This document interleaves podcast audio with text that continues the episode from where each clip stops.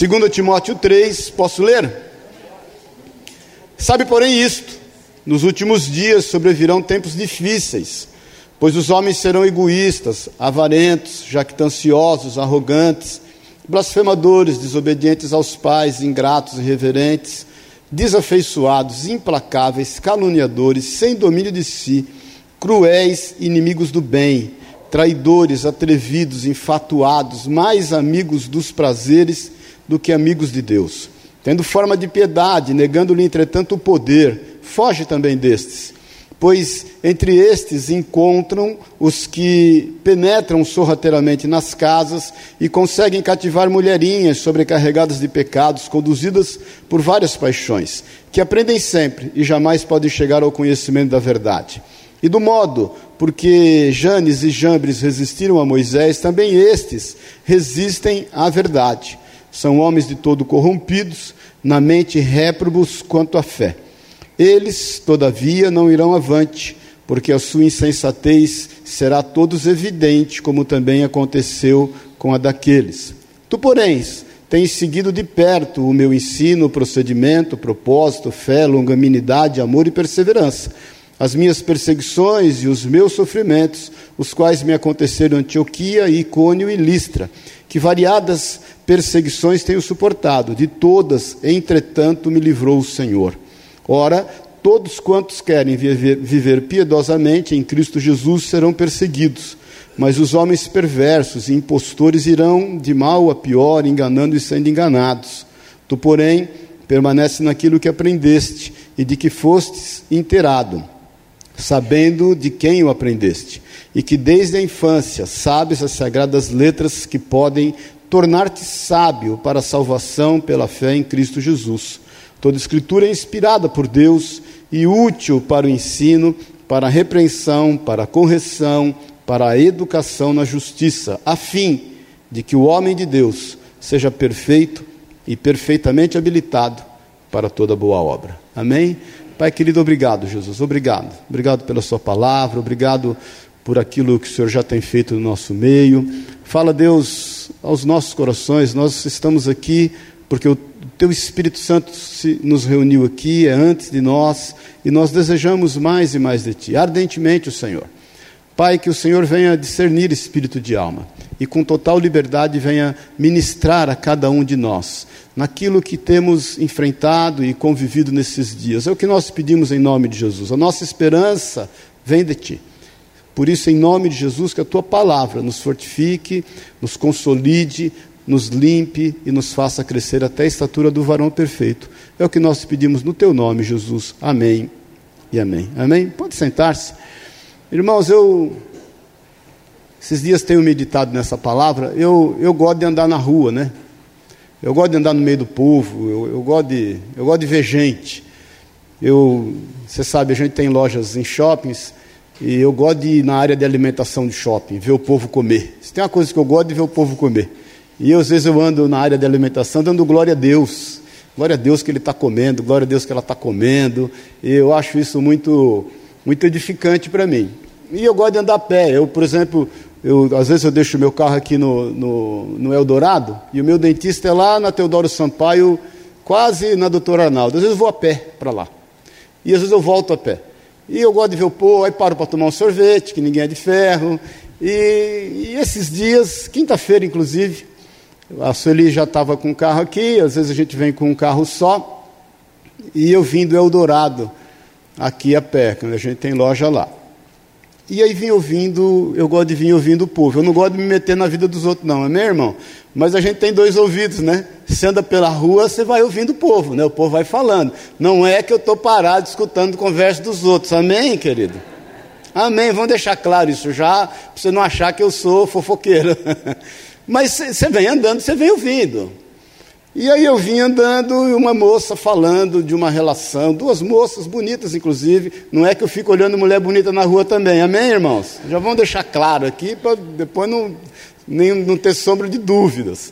É, tem um amigo meu, pastor, que fala: mulher bonita, é, você não pode olhar duas vezes, é só uma vez. Então você olha e para, fica olhando, olhando, olhando, olhando.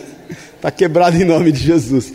Mas é, eu, duas moças conversando, tudo, e eu passando, e ela falou, não, porque eu, um tempo atrás eu fiquei com outra mulher, era um pouco mais velha que eu, e aí a nossa relação, como desenvolveu, depois nós brigamos, aí eu entendi que não era aí, eu falei, meu Deus, estou andando. Aí eu passei, tinha uma galerinha, uma galerinha, tipo uns 15, 20, na frente de um bar, que é um point aqui, pertinho, e aí um falou, você tem uma seda aí para me emprestar? Não, essa aqui não é de boa qualidade, essa maconha, porque não sei o quê.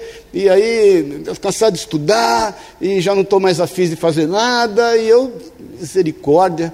Aí vim andando mais para frente um pouquinho, já perto do Largo da Batata, quatro pessoas andando e uma moça muito falante, dizendo assim: Não, agora o cara lá está falando de Deus para mim, de Deus, e eu tenho que acreditar em Deus, e que se eu não acreditar em Deus, só se eu parar de fumar maconha, porque não dá esse papo de Deus.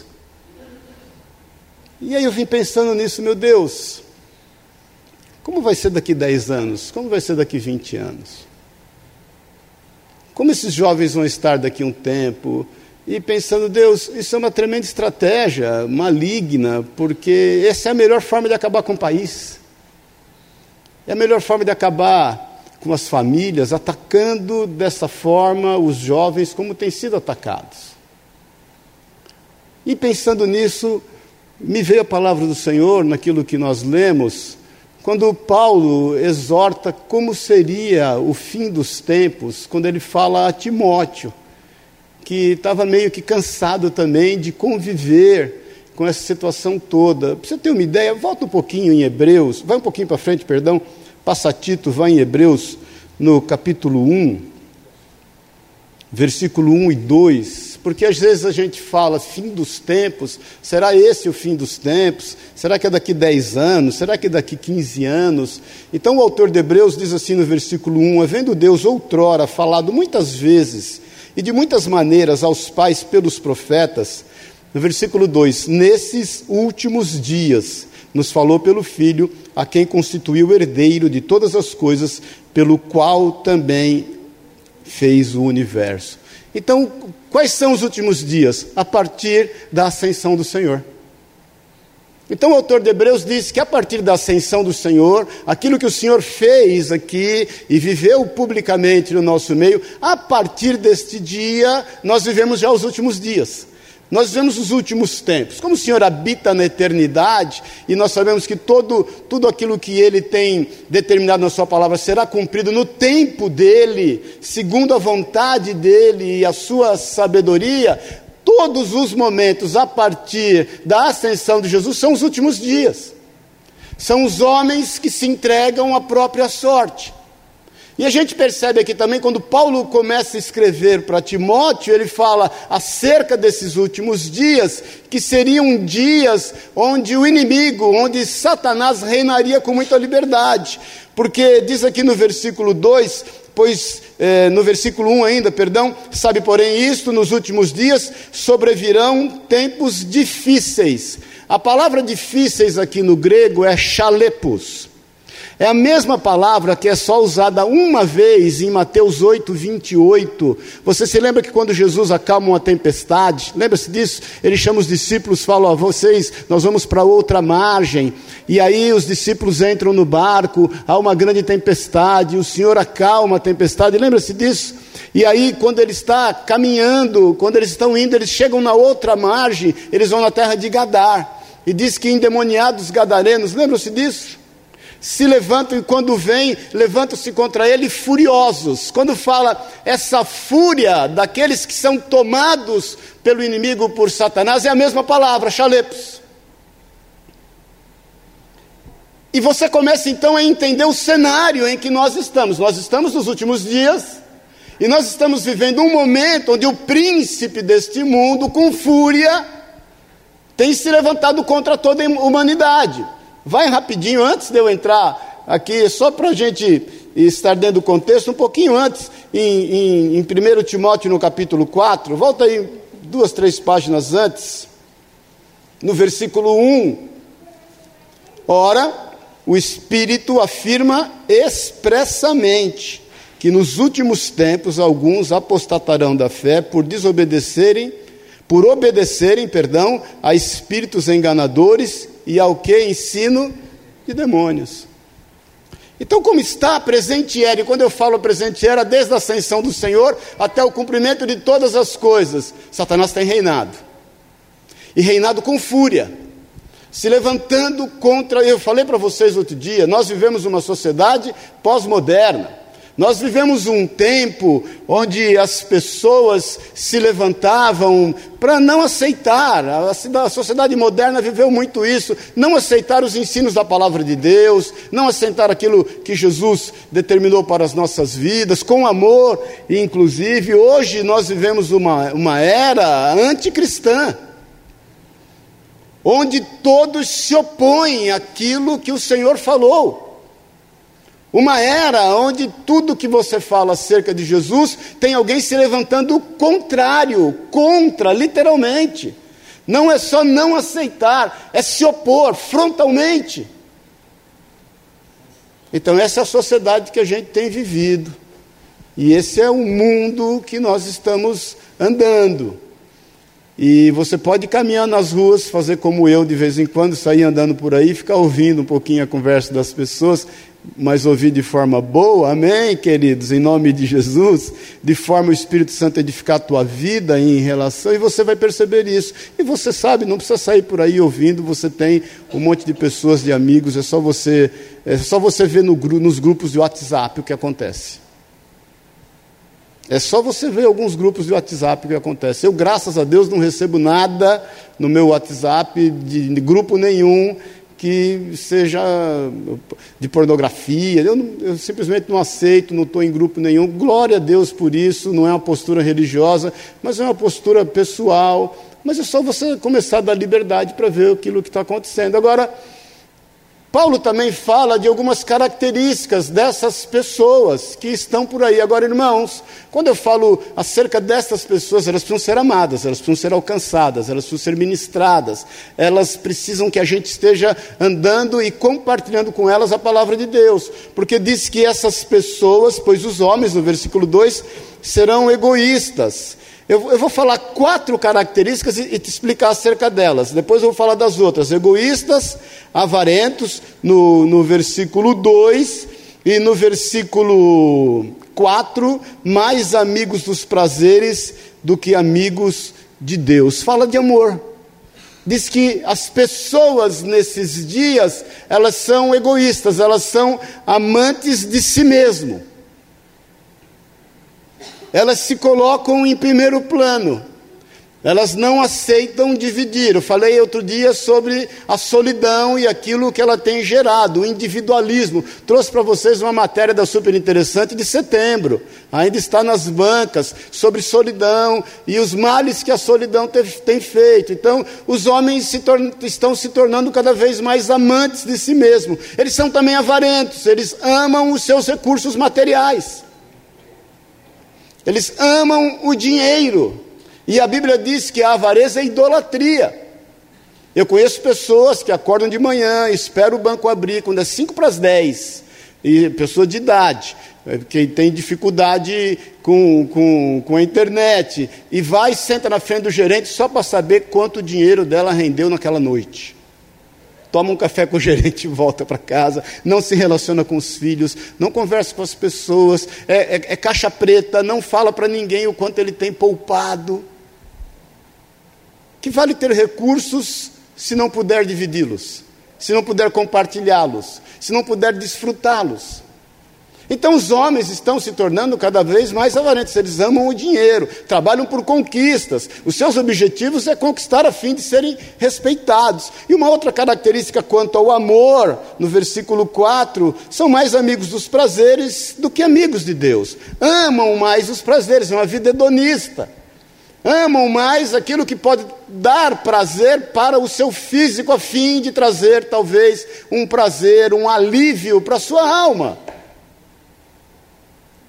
Quando a palavra de Deus, o Senhor nos ensina dizendo que nós devemos amar a Deus acima de todas as coisas e ao nosso próximo como a nós mesmos, nos ensinando que a nossa vida só tem sentido na vida das pessoas.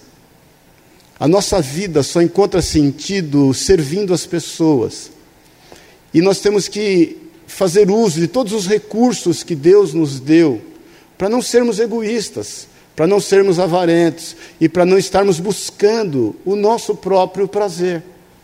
Mas diz também que eles são egoístas, avarentos, jactanciosos, ou seja, vaidosos em algumas outras traduções, são arrogantes, são blasfemadores, né? falam mal daquilo que não sabem, daquilo que não conhecem, são desobedientes aos pais, fazem valer as suas próprias opiniões somente, eh, têm dificuldade em seguir conselhos, têm dificuldade em conviver com experiências. Infelizmente, né, as pessoas eh, estão por aí, infelizmente nós mesmos, né, a gente não, a gente tem dificuldade de aprender com os erros dos outros. A gente prefere aprender com os nossos próprios erros.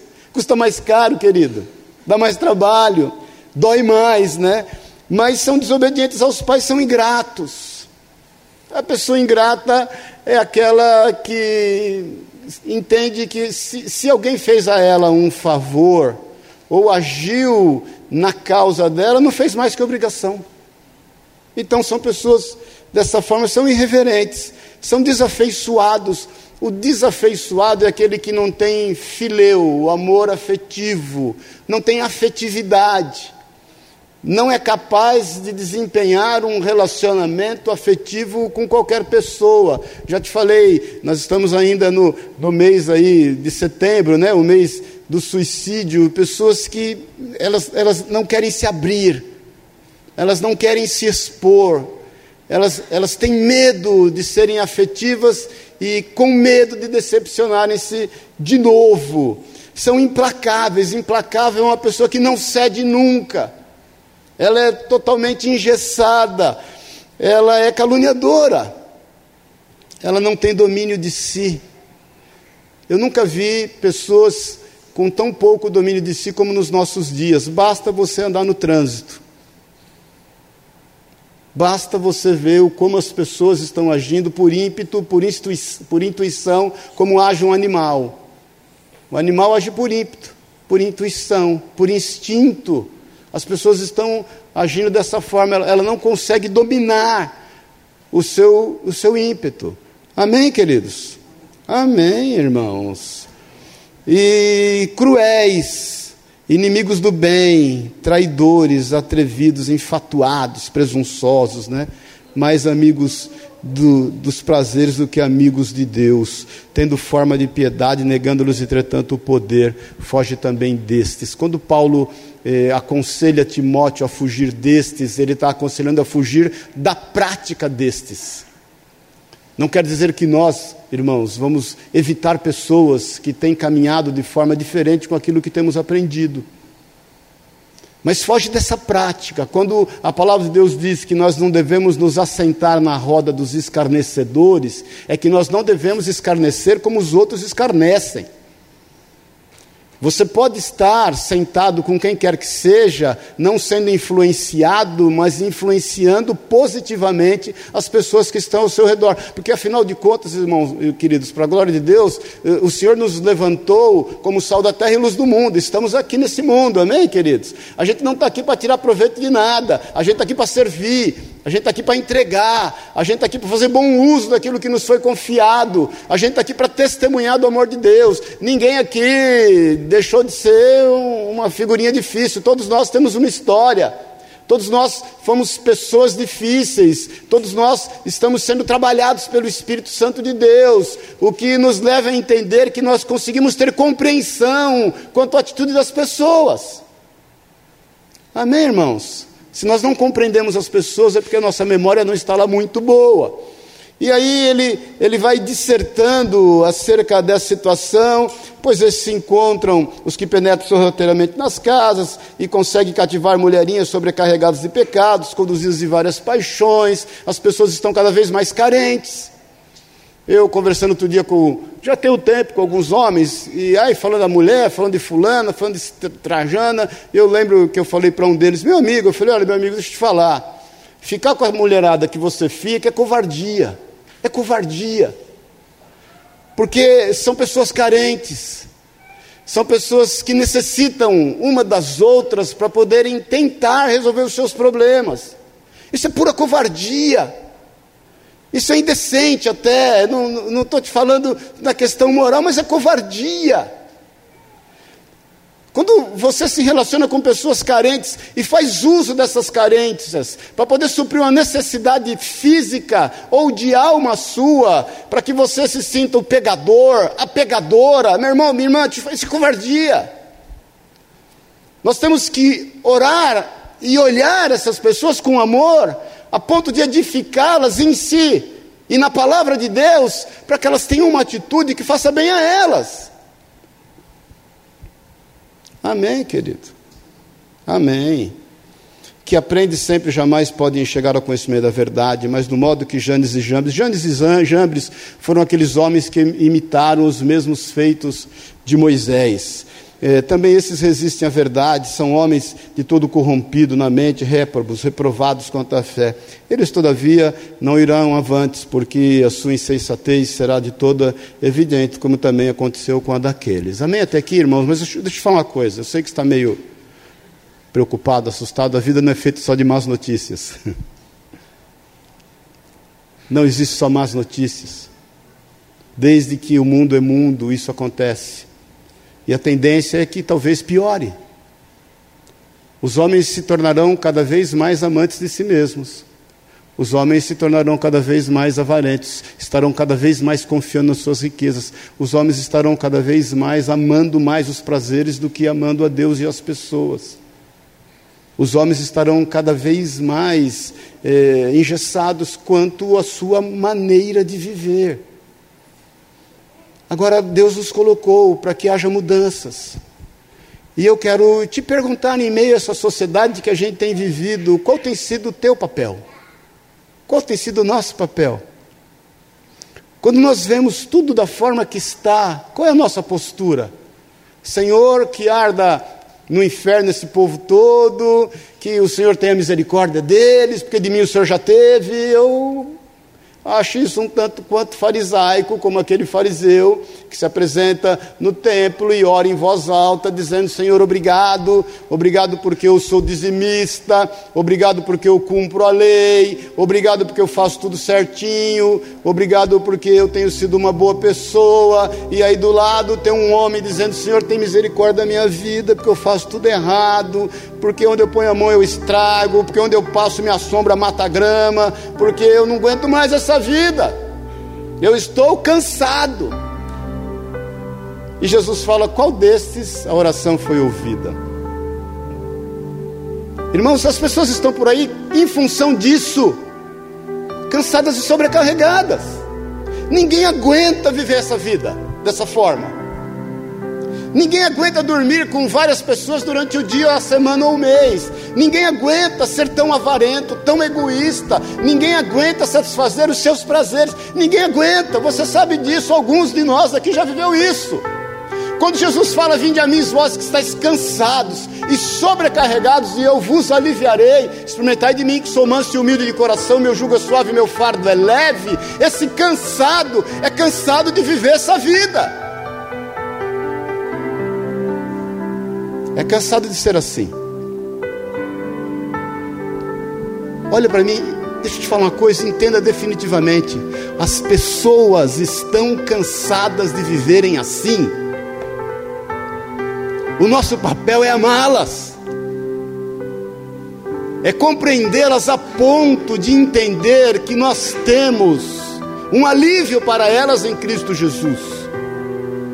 Ninguém aguenta viver assim, você sabe disso. Então, deixa eu te contar, a boa notícia é que há uma solução. Há um jeito.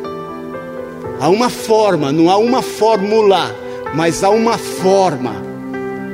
Isso Paulo começa a abrir para Timóteo.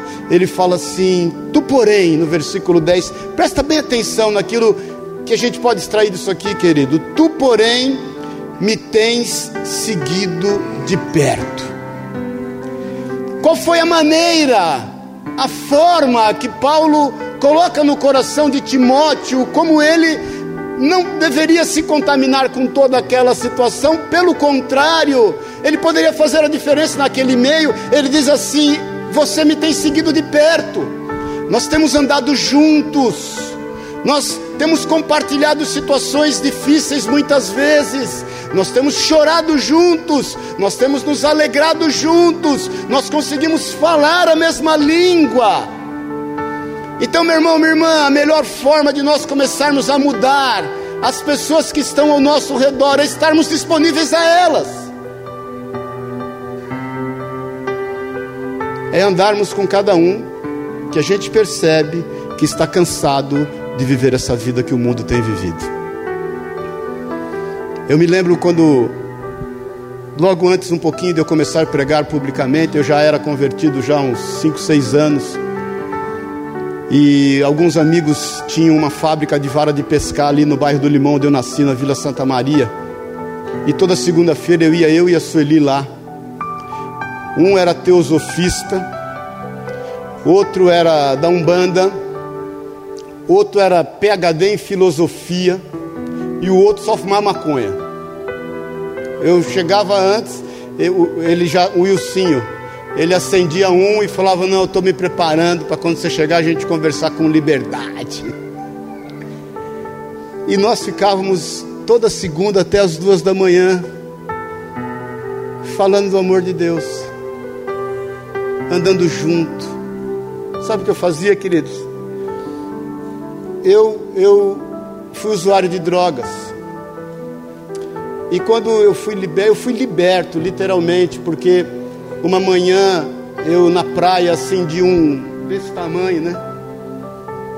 E já logo de manhã dei uma calibrada, fui pegar não sei o que na farmácia. Quando eu saí da farmácia lá em Solemar, o Xaxá conhecia lá, o Xaxá era companheiro de crime.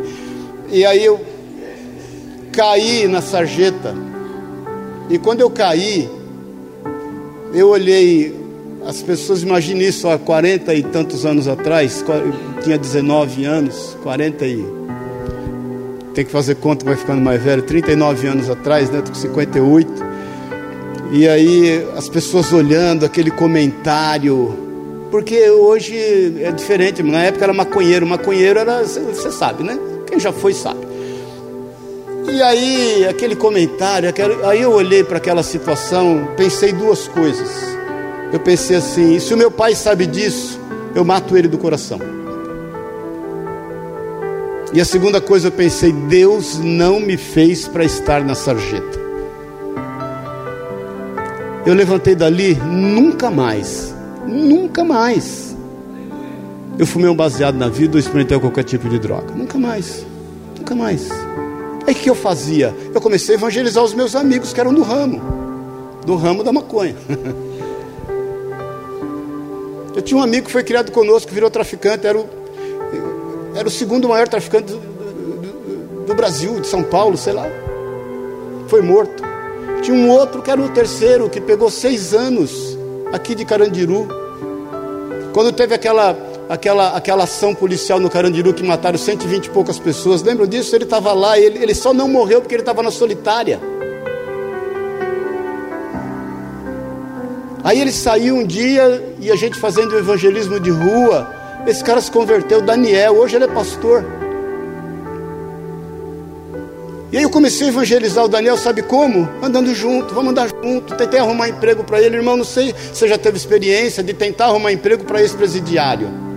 Como é difícil que tem. Não consegui. Aí ele falava para o Maurício, e agora como é que eu faço? Porque ele já traficava. E ele, de repente, ele abandonou aquilo tudo. E passou um mês, dois meses, três meses, seis meses, a gente andando junto, andando junto, andando junto. Ele falou, cara, eu vou, eu vou agora o Vigílio, que era aquele que era um dos maiores traficantes, me ofereceu ter uma arma lá, ele me ofereceu trocar por um papelote, eu vou pegar um papelote, cara, eu vou vender para fazer dinheiro. Eu falei, Daniel, então é o seguinte, faz tudo de novo, né? Pega o papelote, vende, depois você compra dois, depois você compra quatro, daqui a pouco você está pondo droga no carandiru de novo. Ele falou: que eu faço? Eu quero que você jogue a arma dentro do rio Tietê. Você vai em cima da ponte da freguesia e joga a arma lá dentro. Mas como é que eu vou viver? Ou você crê em Deus, ou você não crê. A decisão é tua agora. Eu tenho andado com você. Eu tenho falado acerca desse Senhor com você. Eu tenho dado testemunho. Então, meu irmão, agora é você e o Senhor. Sabe o que aconteceu com Daniel? Ele sumiu. Sumiu.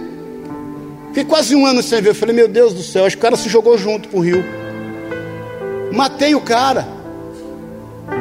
Ou voltou pro ramo. Um dia eu estou na Casa Verde, para pegar ali por dentro, para pegar a Avenida Rude.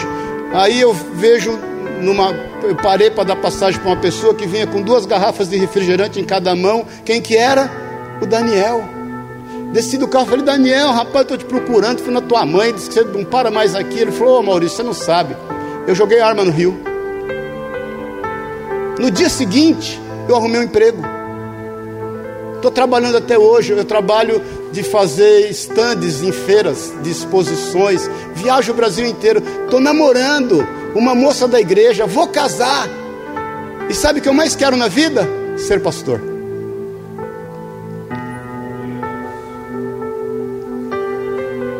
De você ter um olhar crítico quanto àquilo que as pessoas estão fazendo, ande com elas. Conheça a sua dor. Saiba o que elas precisam. Entenda as suas dificuldades. Conheça o limite das pessoas, querido. Porque senão você vai levantar um dedo pesado de acusação a todos que estão ao seu redor, porque essa é a sociedade. Então, o primeiro conselho que o Senhor dá a Timóteo fala é o seguinte: nós andamos juntos, tu porém, tu porém me tens seguido de perto, faço o mesmo. E ele dá um segundo conselho, ele fala assim: você tem seguido de perto, o que o meu ensino. Porque ninguém aguenta mais ser criticado, ninguém aguenta mais. Não adianta você pegar a Bíblia e sair batendo na cabeça das pessoas, meu irmão. Tem que haver um ensino, e o ensino tem que ser didático. Você não consegue, a Bíblia fala, você, você não vai dar uma comida sólida para quem ainda precisa de leite.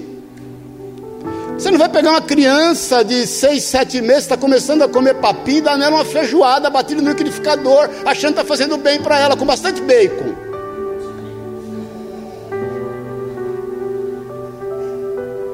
Quer ajudar as pessoas? Se dispõe a ensiná-las. Não é dar a elas aula de religião, não é dar a elas uma aula de comportamento moral e cívico, é ensinar acerca da vida do que o Espírito Santo tem colocado no seu coração, e a melhor linguagem de ensino chama-se amor. Quem é professor ou professora aqui sabe disso. Eu duvido um professor e uma professora ter entrado para essa profissão visando dinheiro. Eu duvido. Acha um para mim. Veja o salário de um professor e de uma professora. Para você olhar e falar: não, não é possível, é só chamado é chamado, é amor. Quem se dispõe a ensinar é porque ama. Quem se dispõe a ensinar não é porque quer controlar, dominar, ser melhor que as pessoas, pelo contrário, ele quer amar. Então Paulo está dizendo para Timóteo, Timóteo, a vida não é fácil não, o povo, mas é o seguinte, ande com eles e ensine, ame, compartilhe. E ele dá um, um terceiro conselho, você, você viu o meu procedimento, tu, porém, tens seguido de perto o meu ensino e o meu procedimento. Sabe o que é isso, irmãos? Deixa eu te falar uma coisa.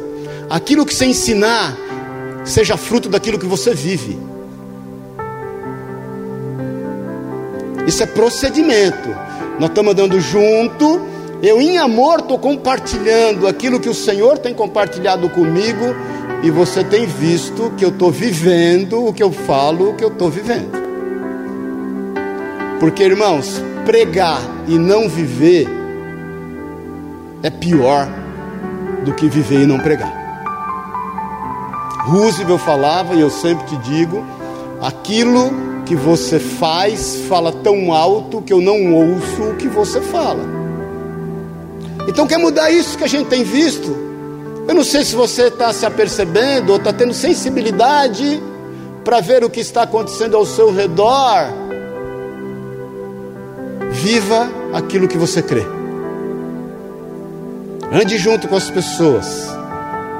Compartilhe ensinamentos que vêm da palavra de Deus. E vive, viva aquilo que diz, aquilo que está no teu coração. E, e, e ele diz assim: E você conhece o meu propósito. Qual é o propósito, irmão? Qual o propósito nós nos reunirmos como igreja aqui? O propósito é nós aprendermos a ser igreja fora daqui. Ser igreja aqui dentro é fácil. Você põe a Bíblia debaixo do braço, dá uns três, quatro passos do Senhor, um sorriso bonito, aí é fácil. O propósito é nós sermos igreja fora daqui. O propósito é glorificar o nome do Senhor. O propósito é você acordar de manhã e pôr os pés no chão e entender que aonde você for, você vai ser uma bênção. Esse é o teu papel. É ser uma bênção para as pessoas que convivem com você em todo tempo, em toda hora e em qualquer lugar. E quem caminha com esse propósito e tem seguido esses conselhos, ele é cheio, como diz ainda no versículo 10, de fé, ele é cheio de paciência, né, longanimidade, ele é cheio de amor e ele é perseverante. Ele é chato, ele não desiste. Eu ouvi muito de muitos amigos, irmãos, que eu era o João Crentão, que agora, né, eu era isso, que eu era aquilo. Eu simplesmente sempre perseverei e eu vou te falar, a maioria dos meus amigos de crime se converteram. A maioria. Os que ainda não se converteram, 58 anos de idade, alguns já deram baixa, já morreram, infelizmente. Mas quando tem algum problema, eles me ligam: Ó, oh, dá para você orar por mim? Dá para você pedir lá na igreja para orarem por mim? Dá, dá. Tem alguns amigos, olha, que até hoje, irmão, tem amigos que eu evangelizo há mais de tem 40 anos. Eu ainda falo para eles assim: vem almoçar comigo essa semana, eu pago o almoço. Eu pago o almoço. Vamos estar juntos. Persevere. E aí, Paulo, nós estamos caminhando para o fim. Ele, ele fala assim: as minhas perseguições, os meus sofrimentos, quais me aconteceram em Antioquia, Icônio e Listra. Depois você leia Atos 13 e 14, é a primeira viagem missionária de Paulo. Ele fala o que aconteceu em Antioquia, Icônio e Listra. Ele, eles pregavam o evangelho, os líderes diz que por inveja deles, os líderes religiosos incitavam o povo contra eles, e eles eram expulsos da cidade, dessas cidades, mas deixavam ali alguns discípulos. Acontece isso em Antioquia, acontece isso em, em Icônio, e quando eles chegam em Listra, eles vão para Listra, Listra, ele e Barnabé. Assim que eles chegam, havia um homem paralítico, desde, a, desde nasceu paralítico, desde a infância. E eles oram, o homem é curado. Imagina, Aí aqueles que eram extremamente supersticiosos que, queriam tratá-los como deuses, eles não aceitam aquilo e eles começam a pregar a palavra de Deus. Os líderes religiosos se levantam contra eles e apedrejam Paulo, a ponto dele ser dado como morto. Levam ele para fora e falam: acabou, resolveu. Paulo levanta dali, sacode a poeira e dá volta por cima, como dizia o pastor Jair Rodrigues, né? Levanta, sacode a poeira, dá volta por cima.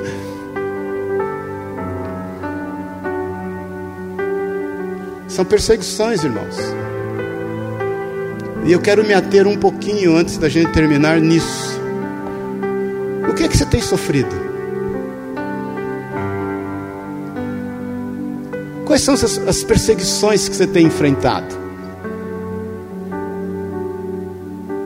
Quais são os apedrejamentos que têm te tirado fora do páreo? Criticar aquilo que está ao nosso redor é fácil. Mudar aquilo que está ao nosso redor, fazer parte disso, é um pouquinho mais complicado. Deixa eu te contar, vai ter perseguição. Se você acha que não vai ter, você está enganado, vai ter. Muitas vezes nós vamos ser fator de divisão. Jesus falou isso. Porque nós, no nosso convívio, vamos gerar pessoas que pensam igual a nós e vamos gerar opositores. Sabe o que vai acontecer? Eles vão brigar. E sabe o que nós vamos fazer? Apartar briga. Porque bem-aventurados são os pacificadores.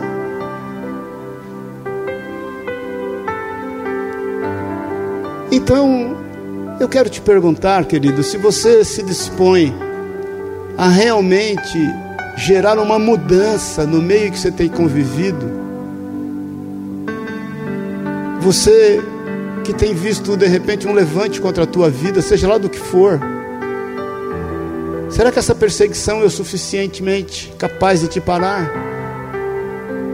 Paulo fala: Olha, Timóteo, não é fácil não.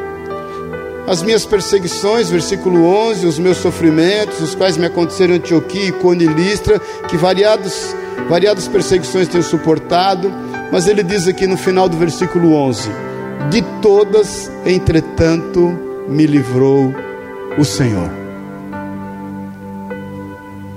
Agora eu quero também te dar um testemunho pessoal. Eu já passei situações, irmãos, vou te falar, não faço não. Eu já peguei gente na fila do supermercado falando de mim sem saber que era eu, eu atrás dele, assim. Nós moramos em Pouso Alegre. Quando eu cheguei em Pouso Alegre, é uma cidade de 90 mil habitantes. Hoje tem 180. E nós plantamos a igreja lá depois, a igreja cresceu, a gente tinha muita atividade, a igreja tinha muita atividade, tem até hoje. Vou pregar agora 21 anos o aniversário da igreja, no final de outubro, aqui no último domingo de outubro. Meu cunhado e minha cunhada Rose, que veio aqui compartilhar outro dia, pastora lá, irmã da Sueli. Mas eu vou te contar, a igreja tinha muita atividade, tinha muita exposição, a gente em todos os, os fóruns, o, o, juiz da primeira e da segunda vara, hoje tem quatro, antes eram só duas varas. O, quando era alguma pena leve, que algum cometeu algum delito, ele mandava ter três meses de aconselhamento comigo. E eu, ao final dos três meses que eu dava ali junto com o juiz a liberação do cara poder de novo ficar liberado. Muitos se converteram.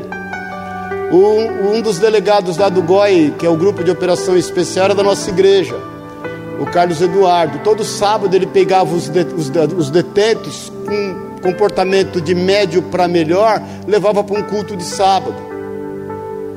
Nós fazíamos todo final de ano é, cultos ecumênicos nas escolas. Eu, eu tinha amigos que eram padres e amigos que eram espíritas. Nós falávamos juntos do amor de Deus. Muitos falavam para mim assim: Maurício, fala você primeiro que a gente vai no embalo falando igual depois. Agora, não foi barato e nem foi de graça. Só não falaram em Pouso que a gente andava com os pés para trás, feito com rupiro. O resto falaram tudo que eu era traficante. Nós tínhamos uma casa lá, começamos com 40 crianças, tínhamos, tínhamos a guarda no meu nome da Sueli de oito. Esses oito ficavam em casa de fim de semana. Os meus filhos cresceram dormindo no mesmo quarto com meninos de rua. Pergunta aí para o Davi e para o Pedro. A Priscila não, que ficava no quarto de frente com o meu lá em casa. Pergunta para o Davi, pergunta para o Pedro. Meninos de rua. Falavam que a gente usava casalar para traficar órgão de criança. Falava que a gente vendia criança. Falavam, eu trabalho, sempre trabalhei com óculos, eu fazia importação de óculos. Falavam que eu era é, traficante de uísque e cigarro. Uma época falaram, não estou falando que isso é uma ofensa, que eu era sobrinho do Edir Macedo. Porque eu arrendei o canal de televisão. Posso falar uma coisa? De todas me livrou o Senhor. Passei perseguições espirituais, querido, coisas do nada. Vi muitas coisas acontecerem, irmãos. Fui posto no meio de tribulações por, pelo Senhor. E o Senhor tratou comigo em todas as coisas. Situações que eu convivi vivi, que eu pensei, Senhor, misericórdia, de onde vem isso? Veio. E vou te falar, de todas me livrou o Senhor. Eu não sei o risco que você está se expondo. E se você não está se expondo a risco, tem alguma coisa errada. Se você não está se expondo a risco por pessoas, você ainda não entendeu o que é cristianismo. Talvez você esteja só buscando em Cristo uma forma de se dar bem na vida. Amém, irmãos? Talvez você esteja preocupado em casar, ou deixar de ficar casado, deixar para lá, ou quitar teus, teus, tuas dívidas, ou construir alguns dos seus sonhos, você ainda não entendeu o que é cristianismo. Cristianismo é se dar. Quando você ora em nome de Jesus, o Cristo é aquele que se deu e que se entregou por amor da nossa vida. Ora, todos quantos querem viver piedosamente, versículo 12: em Cristo Jesus, Jesus serão perseguidos. Desculpe te avisar, pegue a senha, a fila é grande, mas os homens perversos e impostores irão de mal a pior, enganando e sendo enganados. São enganados por si mesmos. Tu, porém, versículo 14, estou terminando permanece naquilo que aprendeste. E eu quero te fazer outra pergunta: quanto do teu dia você tem dedicado para ler a palavra de Deus?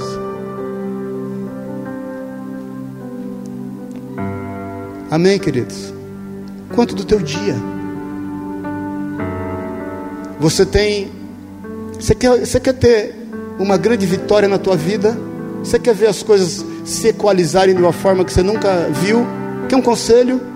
Um joelho dobrado na beira da cama com um caderninho e um lápis do lado. Ouvi isso, a tia Arlete, que mora na Espanha, colocou no Face. Eu falei, é, é a maior verdade. Nada como um joelho dobrado na beira da cama, com um caderninho e um lápis, uma caneta do lado, para você viver e aprender naquilo que aqui está escrito.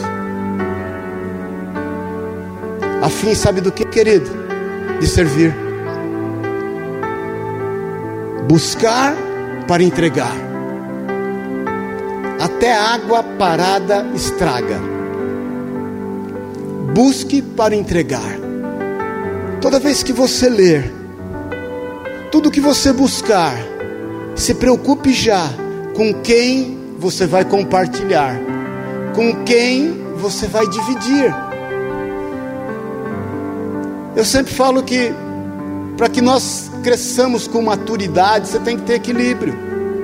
Você tem que estar em cima de um tripé: amor, santidade e estudo da palavra.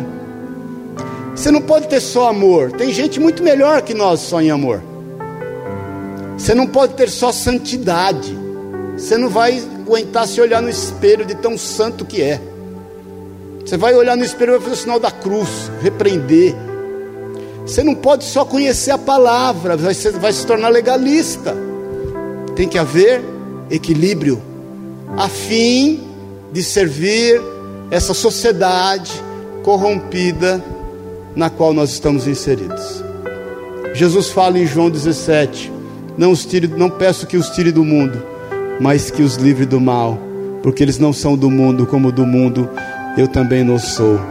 E que desde a infância, sabes, versículo 15, eh, e as sagradas escrituras, sagradas letras, que pode tornar-te sábio para a salvação pela fé em Cristo Jesus. Irmãos, quer ser sábio?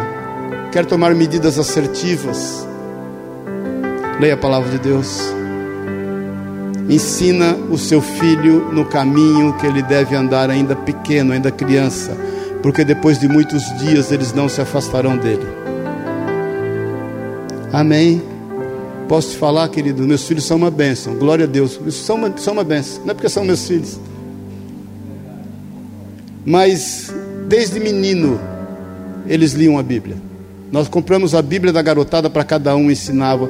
Eu viajei sempre muito, e a, a trabalho e, e, plantando igreja, e a Sueli culto caseiro, e todos os dias orando. Todos os dias, quando ia para a escola, tinha o dia de um orar. Meu testemunho. Aliás, hoje estou mais contando história para vocês do que. Eu realmente, não quer dizer que não tiveram dificuldades. Todos tiveram 15, 16 anos, irmãos. Todos. Você sabe o que é isso.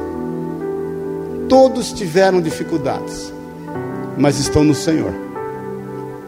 Se tem uma coisa que eu me alegro em ter deixado para eles, é a palavra de Deus. Isso me deixa em paz, totalmente. Toda escritura é inspirada por Deus e útil para o ensino, para a repreensão, para a correção e para a educação na justiça, a fim de que o homem de Deus seja perfeito e perfeitamente. Esse perfeito não é você ser um aquele imaculado. A palavra grega que esse perfeito é estar em boa forma. É estar com tudo em cima. Boa forma. Tendo suas dificuldades, mas está em boa forma. Habilitado para toda boa obra. O habilitado é pronto para o serviço. É estar pronto para servir. E eu quero terminar com essa última pergunta. Você quer estar pronto para servir? Te convido a fazer o trajeto que eu fiz esses dias. Pega amanhã à tarde, sai daqui da, da igreja aqui, ó, e vai até o Eldorado e volta. e vai ouvindo as conversas. Anda nas ruas.